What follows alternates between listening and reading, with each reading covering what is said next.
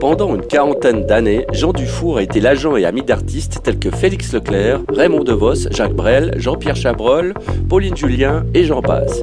Durant toutes les années où il a été actif, sa probité et sa discrétion lui ont valu une considération particulière dans le milieu du show business. Aujourd'hui, Jean Dufour ouvre son carnet de souvenirs et nous les offre avec toujours autant de délicatesse. C'est ainsi qu'il signe son cinquième ouvrage, Portrait volé. Gladys Bigler l'a rencontré dans son fief du sud-ouest. Elle lui a tout d'abord demandé comment il était devenu agent artistique. Sa réponse. C'est une prédisposition naturelle, j'imagine, parce que avant d'être agent artistique, j'ai été ajusteur, puis à la SNCF, au chemin de fer. Après, j'ai été, j'ai été contremaître chaudronnier. Ensuite, j'étais animateur culturel, là, ça, ça, ça commençait à aller bien. Et, et, ensuite directeur de maison de jeunes et de la culture. Et c'est quand j'étais directeur de, de maison de jeunes et de la culture que j'ai rencontré Félix Leclerc et que Félix Leclerc m'a dissipé, il m'a, il m'a engagé, et c'est à partir de là que je suis entré dans ce milieu très particulier. Il faut dire quand même qu'avant de rencontrer Félix Leclerc, j'avais organisé des spectacles pour des associations, des syndicats, des choses comme ça, avec Jacques Doué et Jacques Brel. Voilà. Donc c'est Félix Leclerc qui vous a euh, mis sur cette voie-là oui, c'est lui qui m'a débauché. Nous avons fait une première expérience dans les maisons de jeunes et de la culture parce qu'il m'a dit Jusque-là, j'ai travaillé avec M. Canetti, mais c'était toujours des casinos ou des maisons de retraite. Alors, je voudrais bien rencontrer des gens un peu plus jeunes. Et ben, je dis voilà, nous allons faire l'expérience des maisons de jeunes. Et ça a tellement bien marché qu'il y a pris goût. Il m'a dit mais quand vous faites pas ça, qu'est-ce que vous faites? Je lui ai expliqué. Il m'a dit, mais écoutez, il y a mieux à faire, vous, vous, vous voulez pas travailler avec moi? Alors on s'est mis d'accord, évidemment, et puis voilà, quoi, c'est un dialogue de renard. Alors là, c'était en quelle année? Là, À peu près À peu près, c'était en 1962 ou 3.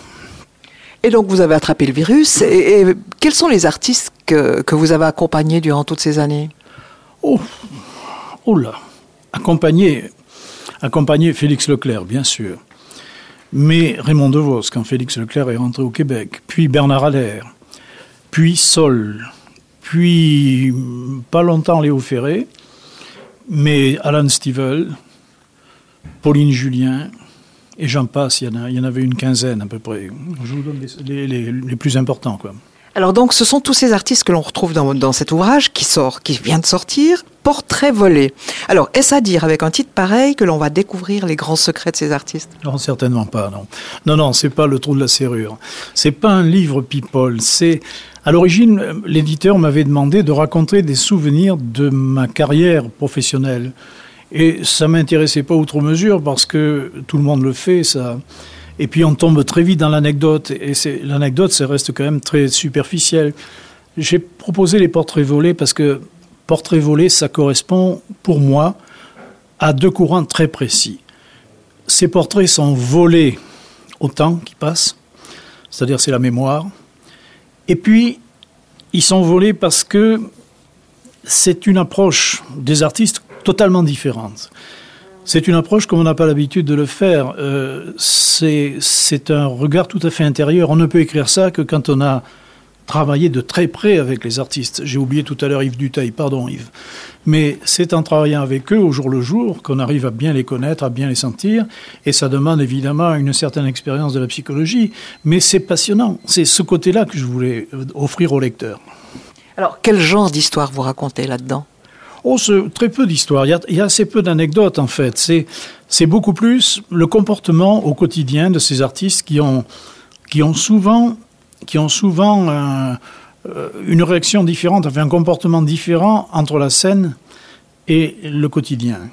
C'est un peu l'envers du décor? C'est un peu l'envers du décor, mais quand même en profondeur. C'est pas du tout c'est pas du tout une image alternée, c'est-à-dire le, bon et le mauvais. Il y a beaucoup plus de bons que de mauvais. Il y a des choses évidemment désagréables, il y a, dans ce livre aussi, tout le, tout le monde n'est pas parfait, moi le premier, mais j'ai vécu ces choses-là, je peux en parler, j'en parle avec beaucoup de précaution, avec beaucoup de délicatesse, enfin j'espère, et je crois que le public, je crois que les lecteurs apprécient beaucoup parce qu'ils ne voyaient pas, ils n'imaginaient pas que les artistes puissent, être, puissent se comporter de cette manière. En réalité, les artistes sont des gens comme les autres. Ils ont simplement un talent qui les, qui les différencie, bien évidemment, qui les expose aussi parce que ce sont des gens fragiles.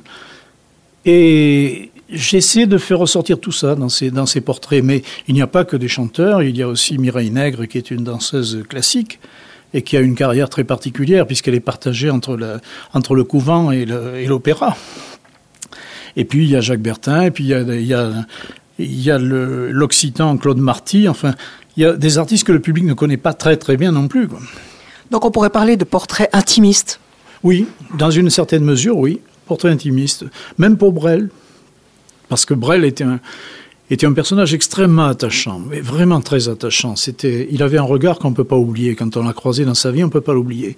C'était un homme d'une générosité incroyable et qui accordait beaucoup d'importance à l'amitié, à la, à la, correction des rapports. Et moi, j'ai beaucoup aimé Brel pour, pour ces raisons, indépendamment de ses qualités d'artiste, évidemment. Alors c'est vrai que quand on lit votre ouvrage, on se rend compte que vous avez beaucoup de respect pour ces artistes. Vous avez toujours été comme ça? Oui, je crois. Mais c'est pour une raison évidente, c'est que je les aime. Je les ai tous aimés. Même ceux qui se sont comportés, enfin il n'y en a pas beaucoup, il y en a un surtout qui s'est mal comporté avec moi, mais bon, c'est une faiblesse, c'est humain, je ne peux, pas le, peux pas le blâmer, c'était quand même un grand artiste. Mais je les ai, vraiment je les ai aimés et j'aime encore les artistes. Et il m'est arrivé récemment de voir à la télévision un document sur le, fonctionnement de, l'envers du décor d'un théâtre et je vous avoue que ça m'a beaucoup, beaucoup, beaucoup ému.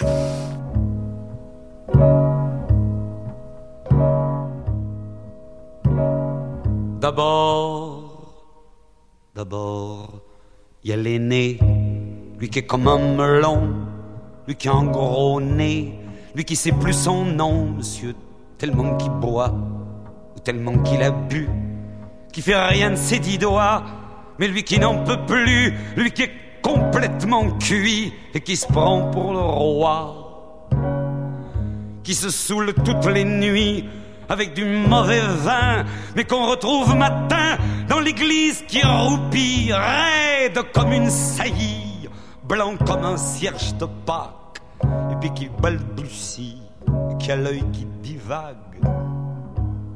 Faut vous dire, monsieur, que chez ces gens-là, on ne pense pas, monsieur. On ne pense pas. On prie. Et puis, il y a l'autre, des carottes dans les cheveux, qui a jamais vu un peigne, qui est méchant comme une teigne, même qui donnerait sa chemise à des pauvres gens heureux, qui a marié la Denise, une fille de la ville, enfin, d'une autre ville, et que c'est pas fini, qui fait ses petites affaires, avec son petit chapeau, avec son petit manteau, avec sa petite auto, qui aimerait bien avoir l'air, mais qui a pas l'air du tout. Faut pas jouer les riches quand on n'a pas le sou. Faut vous dire, monsieur, que chez ces gens-là, on ne vit pas, monsieur. On ne vit pas.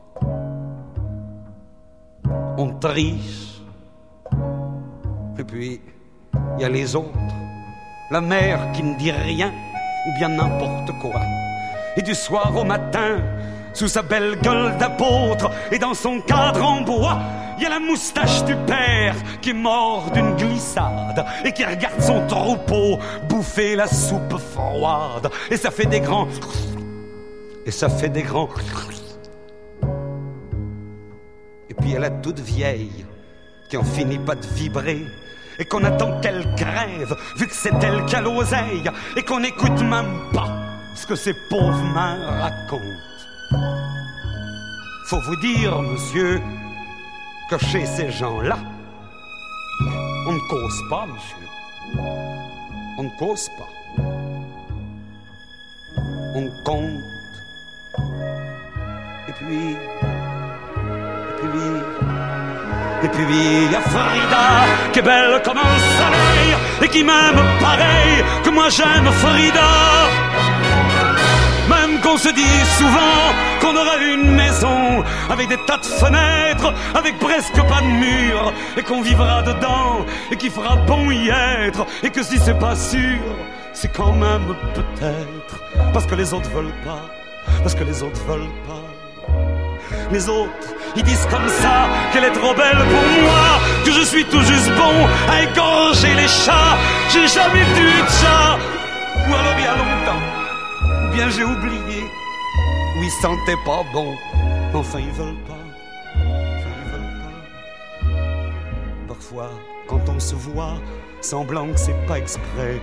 Avec ses yeux mouillants, elle dit qu'elle partira, elle dit qu'elle me suivra. Alors pour un instant, pour un instant seulement, alors moi je la crois, monsieur, pour un instant, pour un instant seulement, parce que chez ces gens-là, monsieur, on ne s'en va pas. On ne s'en va pas, monsieur. On ne s'en va pas mais il est tard, monsieur. Il faut que je rentre chez moi.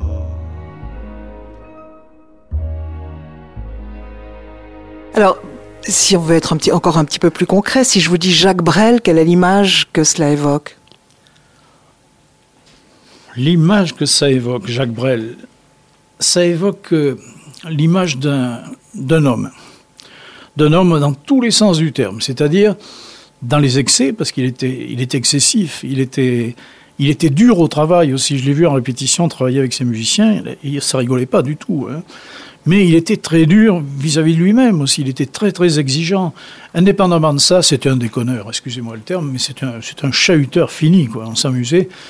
Moi, je me souviens, j'avais à l'époque, j'avais, j'étais pas très riche, je suis toujours pas d'ailleurs, mais j'avais un, costume, un beau costume, bien coupé et tout, mais qui était un peu kaki. Alors, il m'appelait mon général. Chaque fois, il m'appelait mon général. Salut, mon général, comment ça va? Bon, c'était ça, Brel. Mais je passe, je passe sous silence tous les, toutes les stupidités toutes qu'on a pu faire dans les hôtels et tout ça avec lui. C'est incroyable. Quoi. C'était un chahuteur comme un, comme un gamin. Quoi. Il adorait s'amuser. Par contre, en scène, ça rigolait pas. Et si je vous dis Raymond DeVos? Ah, Raymond DeVos, oui. Ben, Raymond DeVos, c'était peut-être le seul, le seul qui pouvait se différencier de la scène à la ville, pour une raison bien simple. C'est que c'était un personnage très solitaire, très égocentrique, et qui n'était pas heureux, qui n'était heureux qu'à la scène. Pour une raison bien simple, c'est que à la scène on l'aimait, il sentait qu'on l'aimait. Donc il allait à la rencontre de ceux qui l'aimaient, alors que Brel, par exemple, aimait les gens. C'était la, démarche inverse. Voilà. Euh, donc De Vos c'était un personnage assez étrange et, et pas très fréquentable au fond. Par contre, en scène, c'était magnifique. Je dans une colère j'ai des doutes. Hier soir, en rentrant dans mes foyers plutôt que d'habitude, il y avait quelqu'un dans mes pantoufles. Mon meilleur copain. Bien que je me demande si quand je ne suis pas là, il se sert pas de mes affaires.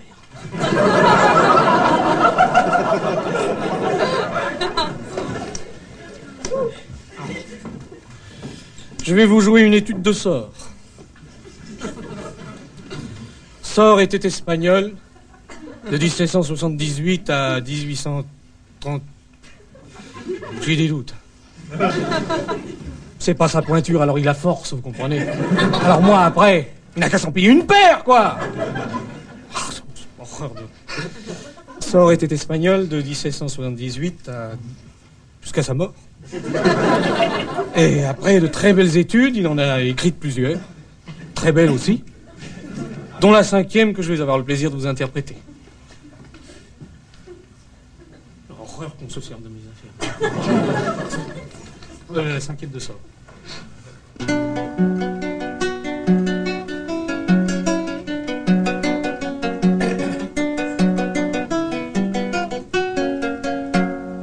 Mon pyjama, c'est pareil. Depuis qu'il a acheté le même, je retrouve plus le mien. S'en sert, il n'y a pas de doute.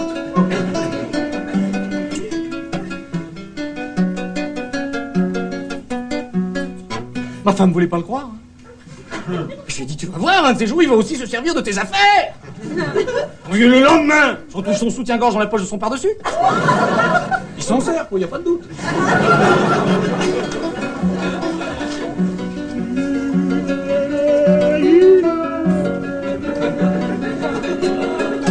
Soir, j'arrive sur le palier. J'entends euh, Profitons-en pendant qu'il est pas là. Tout ça Tout ça Débarrasse-toi de ton bonhomme de mari. C'est un empêcheur de tourner en rond. Oh mon vieux chante. J'ai à mon copain qui te l'a dit. Hé Baisse un peu la radio, on l'entend en bas.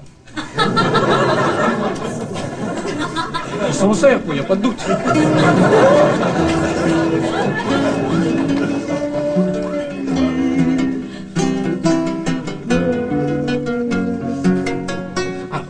Trois jours après, je rentre, je le trouve dans mon lit en train de fumer une de mes cigarettes. je dis à ma femme qui était à côté, je dis, tu peux pas l'empêcher de fumer, non? Va brûler mes draps. Oh, il s'en sert, il n'y a pas de doute.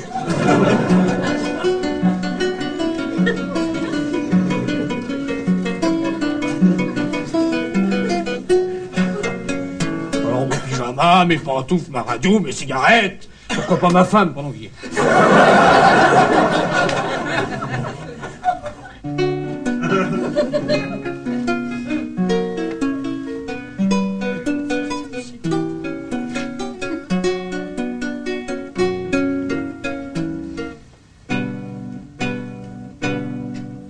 Et si on fait un petit détour par la Suisse, Bernard Allaire? Oh, Bernard Allaire, c'était un prince. Bernard Allaire, c'était un, un homme extrêmement intelligent, plein d'humour, plein de, plein de finesse, plein de respect pour les autres. C'est, je crois, avec Félix Leclerc, Francis Lemarque et, et Alexandre Lagoya, les, les plus grands que j'ai pu côtoyer.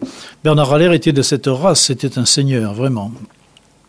Alors, je sais que vous avez aussi beaucoup, beaucoup aimé euh, Jean-Pierre Chabrol. Ah oui, ah oui, oui, je l'ai aimé aussi parce que, oh ben là, c'était un personnage dans tout le sens du terme. Rustique. Rustique, oui, rustique, agressif, euh, ironique, satirique, mais généreux. C'était un homme qui avait, une, qui avait un cœur énorme et sous une apparence de, brute, enfin, de, un colosse mal rasé et, souvent assez mal poli. Un, il était assez déplacé avec les dames surtout. Il adorait les femmes, mais il était très misogyne au fond. Chabrol, il fallait s'attendre à tout avec lui. Surtout à la fin des spectacles. J'ai vécu des moments où je ne savais plus quoi faire. Hein. J'ai raconté cette histoire qui, qui est authentique, que je raconte dans le livre d'ailleurs. Après le spectacle reçu par les autorités du lieu, Champagne, et Jean-Pierre parlait avec une dame, et tout d'un coup, son intestin l'a trahi, il a lâché une flatulence euh, sonore. La dame a piqué un phare épouvantable, il lui a dit, mais madame, ne craignez rien, je dirais que c'est moi. C'était Chabrol. Insortable. Oh oui, insortable. Moi d'ailleurs, à la fin, euh, on a travaillé dix ans ensemble à peu près.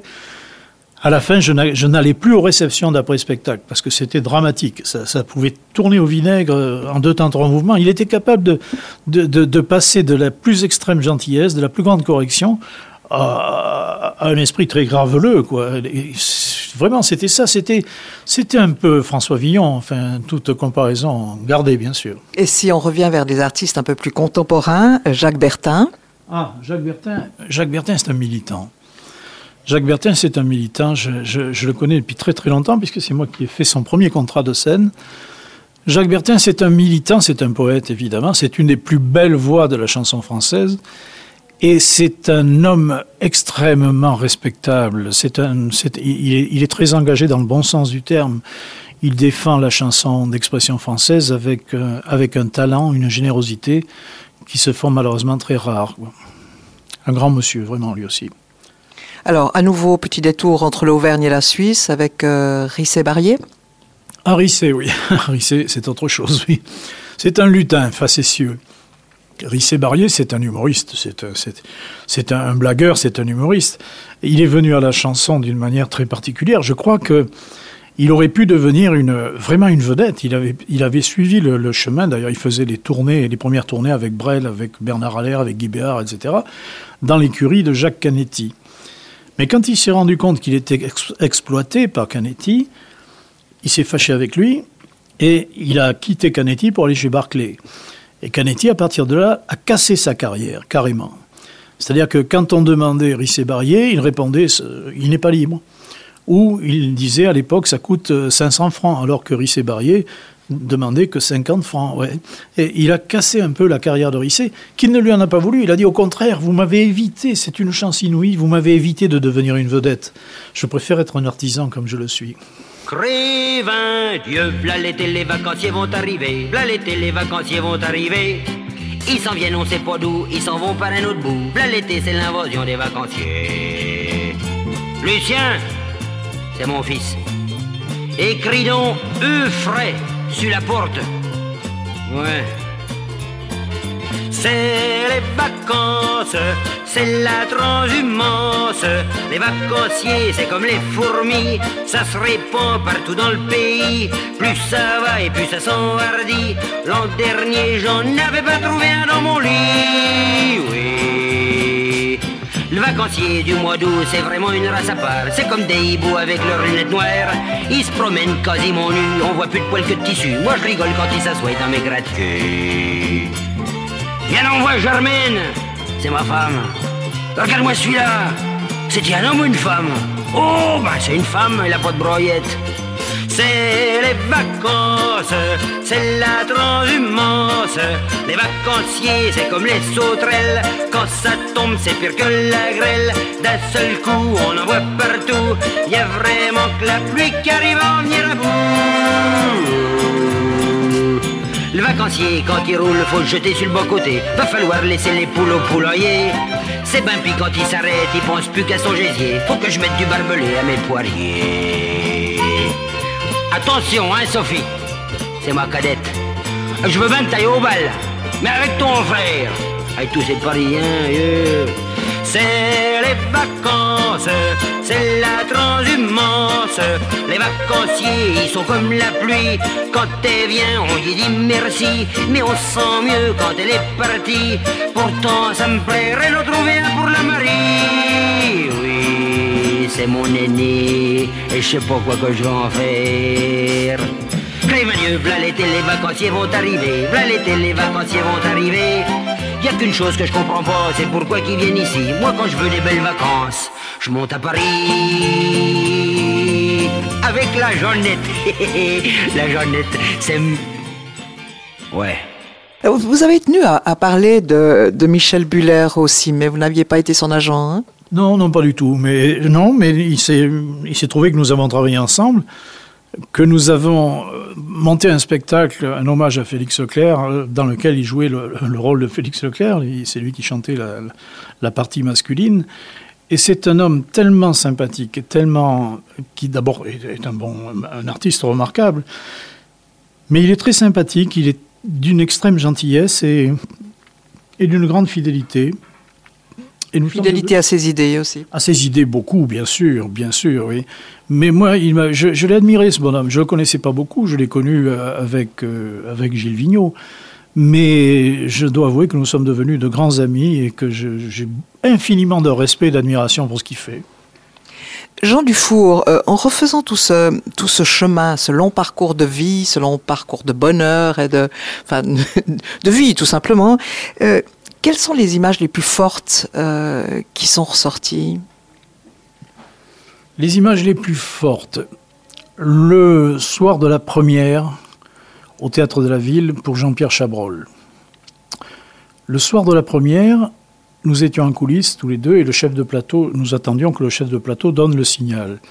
Et quand le chef de plateau a donné le signal, Chabrol m'a pris dans ses bras une étreinte extrêmement forte et il m'a donné la collade, et c'est la première fois que ça m'arrivait.